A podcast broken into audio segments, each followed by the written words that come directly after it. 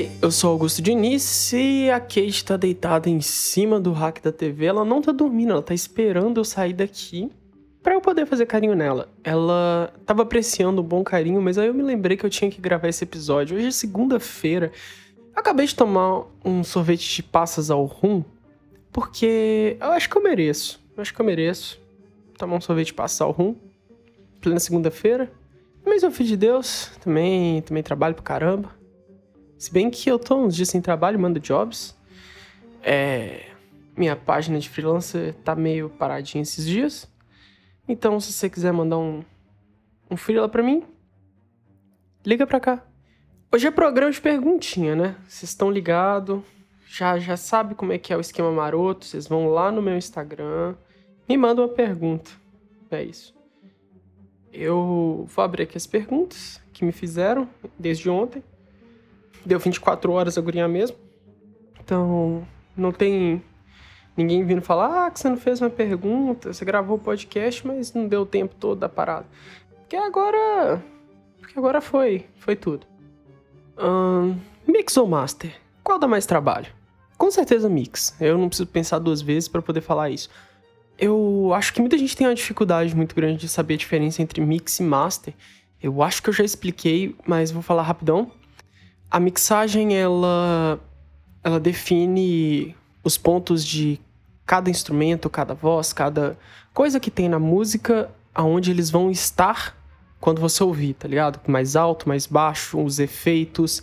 Enquanto a masterização vem do canal master, aonde você tem que colocar esta música, esse áudio no, no patamar correto, tá ligado? No ponto certo para as pessoas ouvirem, seja quanto a volume, quanto a, a frequências que passaram no mix e não tão legais, aí na master você pode corrigir isso e outras coisas.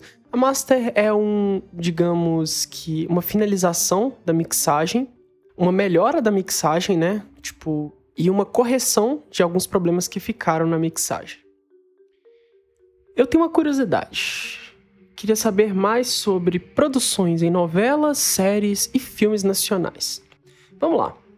Uh, novela. Vamos começar por novela, que é uma parada mais fácil de explicar como que funciona. Pensa num banco de sons, num banco de músicas, onde você tem é, moods, tem velocidades da música, cada, cada intensidade, essas coisas. Esse banco é feito para novela por um compositor.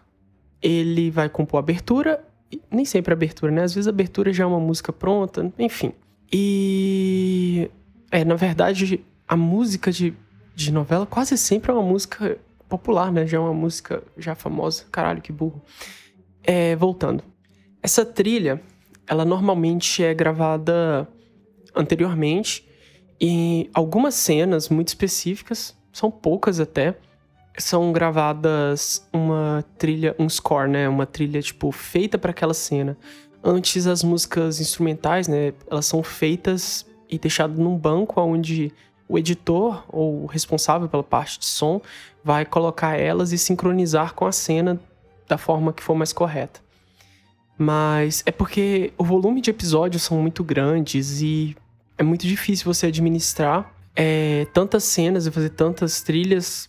É, seria um processo caro e talvez ficaria com uma qualidade pior do que você ter um banco de, de músicas boas, relativamente boas, do que você fazer por cena. Ou seja, trilha sonora de novela também funciona em pós-produção. Quanto a séries e filmes, até mesmo novelas, no Brasil a gente tem uma cultura muito grande de usar música popular como trilha sonora, né? Então acaba que a parte de trilha sonora instrumental, aquela trilha sonora mais pura, né?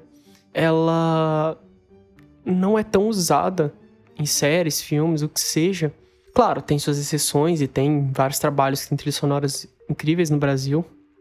Tanto que uma das minhas trilhas sonoras preferidas é de Entre Abelhas, que incrivelmente não é composta por um brasileiro, até porque o mercado de trilhista no Brasil é realmente um espaço bem amplo.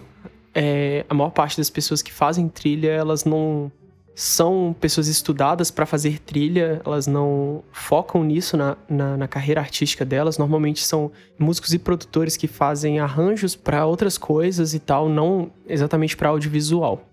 Nesse caso que eu tô falando, de Entre Abelhas, né? É um argentino chamado Gabriel Chodnik. Não sei falar o sobrenome dele, é meio difícil, mas é um argentino.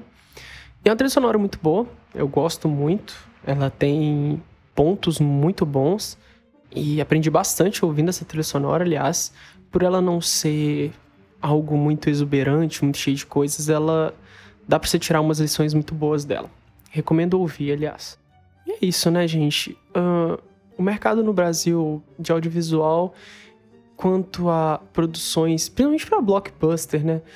É, a gente tem um, uns problemas muito grandes na parte de áudio e de música. Eu sempre ressaltei esses pontos que o áudio e a música no cinema brasileiro as pessoas não dão o valor correto a elas. A gente tem, claro, eu não quero tirar o mérito dos profissionais que a gente tem da área, mas eu tenho certeza que eles vão concordar comigo que eles não são valorizados o quanto deveriam. Muitas vezes as pessoas não têm o preparo correto para aquele trabalho, principalmente quanto à trilha sonora, e isso faz perder muita coisa. A gente tem muitos bons é, supervisores musicais, né?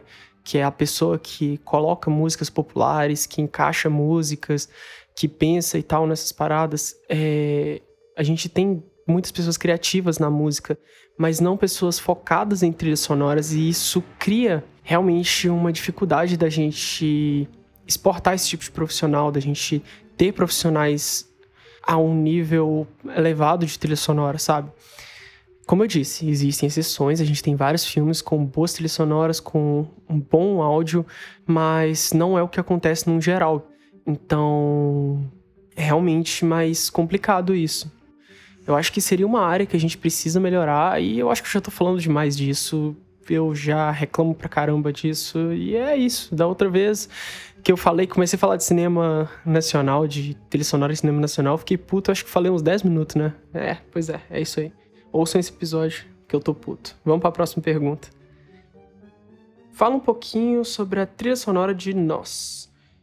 Uh, Nós é um filme de 2019 do Jordan Peele é, eu gosto muito do filme, assisti há pouco tempo, aliás, eu nunca tinha assistido, mas eu já tinha ouvido a trilha sonora muito, bastante. É uma trilha de suspense, terror, bem padrão, digamos assim. Ela segue muito aquela linha das dissonâncias, dos crescendos para chegar ao ápice de um momento. Ela tem bastante dessas coisas, tem percussões muito boas, mas eu gosto dela um pouco mais do que eu gosto das outras trilhas sonoras que seguem muito padrãozinho de filme de terror. Ela tem temas muito bons nela, que é algo que o compositor de, de trilha sonora de filme de terror, ele acaba esquecendo de encaixar uns temas que sejam, né, cativantes para o público, não importa pro momento ou pro que seja. Muitas vezes, quando isso acontece em filme de terror, a gente tem um tema legal, costuma ser no piano e numa cena de drama do final do filme, por exemplo, quando tudo se resolve, ou no início do filme, quando tá começando a acontecer os problemas, antes de começar a parte de terror mesmo, quando o filme ainda não desenvolveu um terror, nem um suspense, ele ainda é um drama. Como diz o meu grande amigo Matheus, editor desse podcast, um bom filme de terror, antes de ser um filme de terror, ele precisa ser um bom drama, porque ele precisa que o telespectador tenha empatia pelos personagens. E isso ajuda a construir uma boa imersão. E isso acontece também para trilha sonora, né? A gente precisa ter uma imersão muito boa, a gente precisa gostar daquela trilha sonora antes da gente ter um desconforto com ela na cena de terror. Então, isso é normal de acontecer, mas é muito legal quando a gente tem em cenas de susto, em cenas de suspense, em cenas de tensão, temas que são legais de ouvir, não sejam só desconfortáveis ou que não façam muito sentido, sejam só sons assustadores. É muito legal funciona muito bem, esse filme prova isso, que funciona muito bem, porque ele tem temas nesses momentos, tem uma cena de perseguição que tem um tema meio de ação, assim. Ainda é um tema de terror, tem bastante dissonância, mas ainda é um tema legal de ouvir, não é um tema desconfortável no geral, apesar dele criar essa tensão. Uh, vamos para a próxima, é isso aí. Eu gosto muito da trilha de nós, e é isso. A Bate Família participa com você das produções? Bom, esse podcast é sobre a Kate. Kate vem de Kate Kane, que é a Batwoman, e vocês devem ter ouvido em algum momento um outro gato miar, que é o Tim, que é de Tim Drake, o terceiro Robin. Então, podemos dizer que a Bate-Família tá aqui em peso. Tá aqui em peso. Se você tivesse que escolher uma única área para especializar, qual seria? Captação, edição, mixagem ou masterização? É complicada. Dessas quatro seria mixagem, que é a área mais legal, onde você tem maior chance de ser criativo. Você não precisa seguir padrões exatos impostos pela indústria musical. Muitas vezes um mix criativo é melhor do que um mix padrão. Mas uh, eu preferiria, se eu tivesse que ter uma única área para especializar, não seria nenhuma dessas quatro, nem pensar. Ficaria com a composição e produção de trilha sonora mesmo, e essa é a área que eu mais gosto de longe. Vamos lá. Como fazer uma trilha cativante ao público? Qual o fator principal? Eu sempre toco muito nesse ponto, mas eu esqueço de deixar qual é o fator principal. O que, que faz uma trilha sonora ser cativante? Acima de tudo, acima de qualquer coisa, uma boa melodia. Isso é a primeira coisa que, que funciona para qualquer tema ser um tema que marca, um tema que fica no ouvido do ouvinte, é um, uma boa melodia. Seja uma melodia feita por motifs, ou uma melodia própria, né? Uma melodia feita por um tema principal, mas precisa ter uma boa melodia. Que é o que faz ficar na cabeça, faz ser cativante, é isso aí. Eu acho que é o principal fator disso. Uh, em qual contexto usar o sub? Para que, que serve exatamente? Bom, ah, acabei de lembrar uma coisa. No episódio que eu falei anteriormente, falando um pouco de, de mixagem, dessas coisas, eu citei sub como subwoofer. Mas subwoofer é o alto-falante da caixa de som que sai os sons graves. O baixo, aonde sai ou a frequência, né, mais grave que a gente tem, se chama sub-bass, que é o baixo abaixo do baixo, né, mais grave que um baixo. E era isso que eu queria falar, mas eu usei a palavra errada porque sou muito disperso, enfim. Espero que vocês entendam. Eu deixei na descrição do outro episódio, mas provavelmente vocês nunca leem a descrição de cada episódio. Sempre escrevo alguma coisa idiota, mas ninguém nunca falou nada. Eu acho que vocês não leem. Enfim, vamos lá. tá. Em que contexto o sub? É, para que ele serve exatamente? Bom, o sub, ele primeiramente é um preenchimento.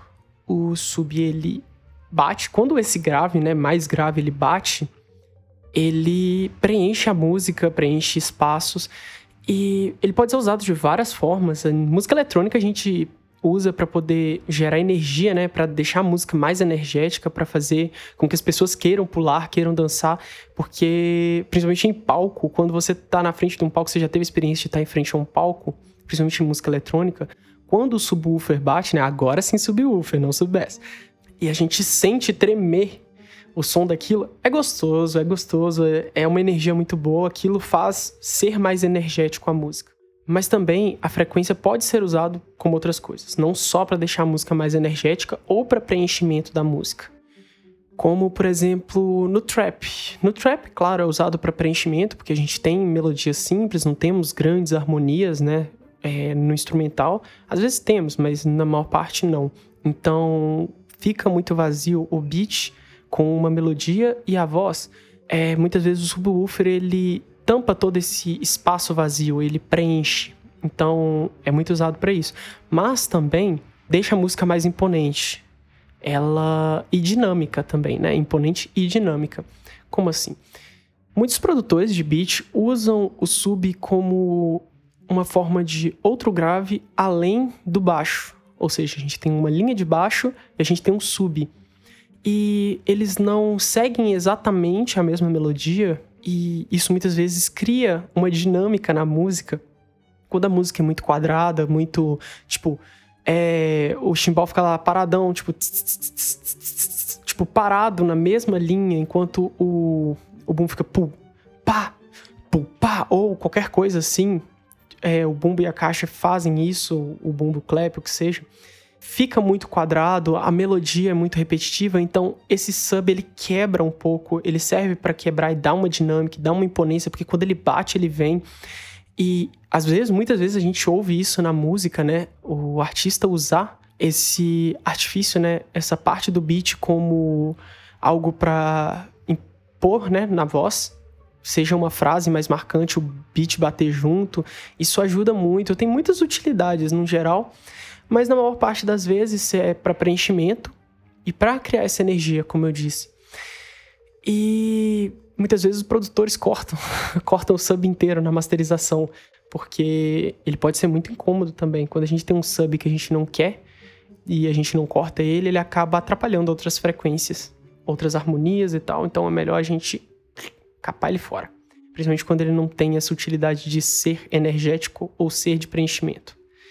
Na sua opinião, o que os votantes dos Oscar avaliam em uma trilha sonora? Essa aqui eu tenho informação privilegiada. Essa eu tenho informação privilegiada porque eu recebi um PDF, não posso contar de quem, nem posso contar quando. Mentira, posso sim, foi em 2018. Eu recebi um PDF sobre como funciona a avaliação do Oscar. Como funciona, não, mas quais são as categorias mais cotadas para ser votadas, né, as mais importantes numa trilha sonora. Nem sempre vai funcionar dessa forma, muitas vezes eles podem mudar o método de votação, o que já aconteceu várias vezes, o que a gente tem de surpresa várias vezes em alguns eventos, né, em alguns Oscar. A gente já teve surpresa de alguns azarões ganharem ou de pessoas que a gente não esperava tanto, que eu devo lembrar que tem 10 anos que eu não erro, 11, 11 anos que eu não erro. Tem 11 anos que eu não erro quem ganha o Oscar. Então, ouça aí. Enfim, é, o Oscar é avaliado principalmente o quanto é marcante a trilha. Isso é a primeira coisa que se olha numa trilha sonora. Uma trilha sonora que não tenha bons temas, não tenha uma boa história por trás daquela trilha, ela já é descartada pelo Oscar. Por mais que ela seja entre para vota votação, uma trilha que não é marcante não ganha Oscar. Isso é quase uma regra, porque uma trilha ela precisa fazer parte daquilo e não ser um segundo plano. E eu contei no episódio sobre a origem da trilha sonora, né? Como que antes de, do filme Fantasia da Disney, o cinema via a trilha sonora como um segundo plano, como algo que está ali para acompanhar. E depois daquilo, se perceberam que a trilha sonora pode ser usada para complementar, para melhorar um filme, para fazer parte daquilo de verdade, não como um segundo plano ou algo que meio que só para tapar buraco, sabe? Enfim, isso é o mais importante. Eu não acho que é algo que a academia abra mão numa votação do melhor filme. É, agora a gente entra em quesitos mais específicos, como Source Music, que é a música diegética. Isso, música diegética. É que é aquela música que ela interfere com o filme. Ela faz parte, as pessoas no filme estão ouvindo ela, seja uma pessoa tocando piano, ou também uma música que tenha a ver com o filme. Por exemplo, algo que seja cantado na letra da música tenha a ver com o que está acontecendo, como se fosse uma narração. Essas coisas são cotadas como source music, né? No caso da que eu disse de uma música ser cantada, ela não entraria, né, nesse quesito do score do Oscar de trilha sonora. Então a gente pode cortar isso daí, que foi só um exemplo de diegético. Mas é um ponto muito importante se tem Soul Music, se tem uma música que ela interfere no filme, que ela faz parte do filme, que as pessoas estão ouvindo no filme, ela é avaliada. Então, ela precisa ser muito boa, precisa ter um motivo muito bom para ela estar tá naquele filme, para estar tá sendo usada daquela forma no filme. Isso é um ponto muito importante para ser avaliado. Por isso tem que se tomar muito cuidado quando se usa esse tipo de música, caso você queira ganhar um Oscar. Se for o caso, tem que tomar muito cuidado, porque com certeza será avaliado. E outro ponto muito importante que a academia costuma cotar, né, costuma levar muito em consideração, é a underscore music. O que é underscore music? É a música que está por trás de um diálogo, que está por trás de alguma coisa, ela é como se fosse um berço para o filme dormir. Não que ela seja, igual eu disse antes, em segundo plano e tal, mas ela propositalmente se coloca nesse lugar porque ela precisa acrescentar bem de leve, tem que ter uma fineza muito correta. E o Oscar conta muito isso. Conta muito, muito, muito isso também.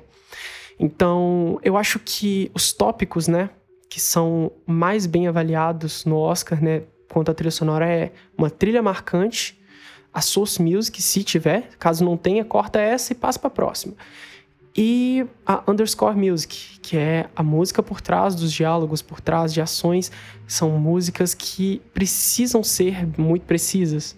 É legal, músicas que precisam ser muito precisas. Enfim, deu para entender essas músicas também são muito importantes, elas são avaliadas com um olhar mais cauteloso por parte, no caso, um ouvido mais cauteloso por parte da academia. E acredito que foi um dos motivos de fazer com que o Hans Zimmer perdesse o Oscar em 2015, em Interstellar. No Oscar de 2015 ele perdeu, e eu acredito que o uso da underscore music dele no filme, apesar de ser uma escolha estética, apesar de ser uma escolha do Nolan dele, de que a underscore music fosse overscore music, fosse muito acima dos diálogos, fosse de uma forma quase que incômoda, e às vezes, muitas vezes incômoda, é, fizesse com que a trilha perdesse o Oscar pro Alexandre Desplat. Não que eu ache que Interstellar tenha uma trilha sonora melhor do que a de Grande Hotel Budapeste, que foi a que ganhou o Oscar. Porque eu gosto muito também da de Grande Hotel Budapeste e analisando, talvez realmente merecesse mais. Foi uma trilha sonora que, na minha opinião, seja melhor. E é aí que entra a questão de trilha marcante. A gente pode colocar Interstellar como uma trilha muito mais marcante do que a trilha de Grande Hotel Budapeste. Mas eu acho que isso é dado também pela popularidade do filme claro, apesar da trilha sonora ser muito boa. Mas tem muitos quesitos, muitas coisas, e o Underscore Music é onde deixou a desejar, e provavelmente foi aonde o Hans Zimmer não pegou a estatueta. Foi por isso, acredito eu. E esses três pontos eu acho que sempre foram levados em consideração, apesar da importância deles talvez ter aumentado ou diminuído durante o tempo, mas ela sempre vai ser levada em consideração, esses três pontos. E eu deixei uma perguntinha aqui por último, porque eu vou reclamar por uns dois minutinhos aqui, que é um tema sobre trilhas sonoras ruins. Cara, eu queria fazer um podcast só sobre isso e eu vou fazer um podcast só sobre isso mais pra frente. Vocês me aguardem, que eu vou fazer um filme, um, um, um episódio puto, tá ligado? Puto falando de trilha sonora ruim. Eu vou separar aqui as trilha sonora que eu mais fiquei pistola, que eu mais fiquei puto, que eu passei mal de ouvir. E eu vou vir falar o porquê que eu achei, porque. Que, vocês lembram? Teve um episódio de perguntas atrás aí que alguém perguntou assim: ah, e tal, sobre filme silencioso, isso irrita. Não, não irrita. Irrita é trilha sonora ruim. Eu falei isso e eu falo de novo. É muito melhor ter um filme sem trilha sonora nenhuma, um filme, filme sem música do que filme com trilha sonora ruim, porque faz passar mal. Eu fico puto. Então é isso, já reclamei aqui, ó. Já tenho o meu momento de desabafo. E, e é isso. Muito obrigado a todo mundo que ouviu. Acalmei. A Kate continua deitada esperando. ela continua esperando eu ir lá fazer carinho nela, porque eu tava fazendo antes de começar a gravar o podcast, mas como meu sorvete estava derretendo, eu vim pro estúdio tomar meu sorvete e gravar o podcast, claro. Então é isso. Me manda uma mensagem lá no Instagram, no Twitter. Meu novo arroba vai estar tá por aí. Quando acontecer de eu ter um novo arroba. e é isso. Obrigado e adiós.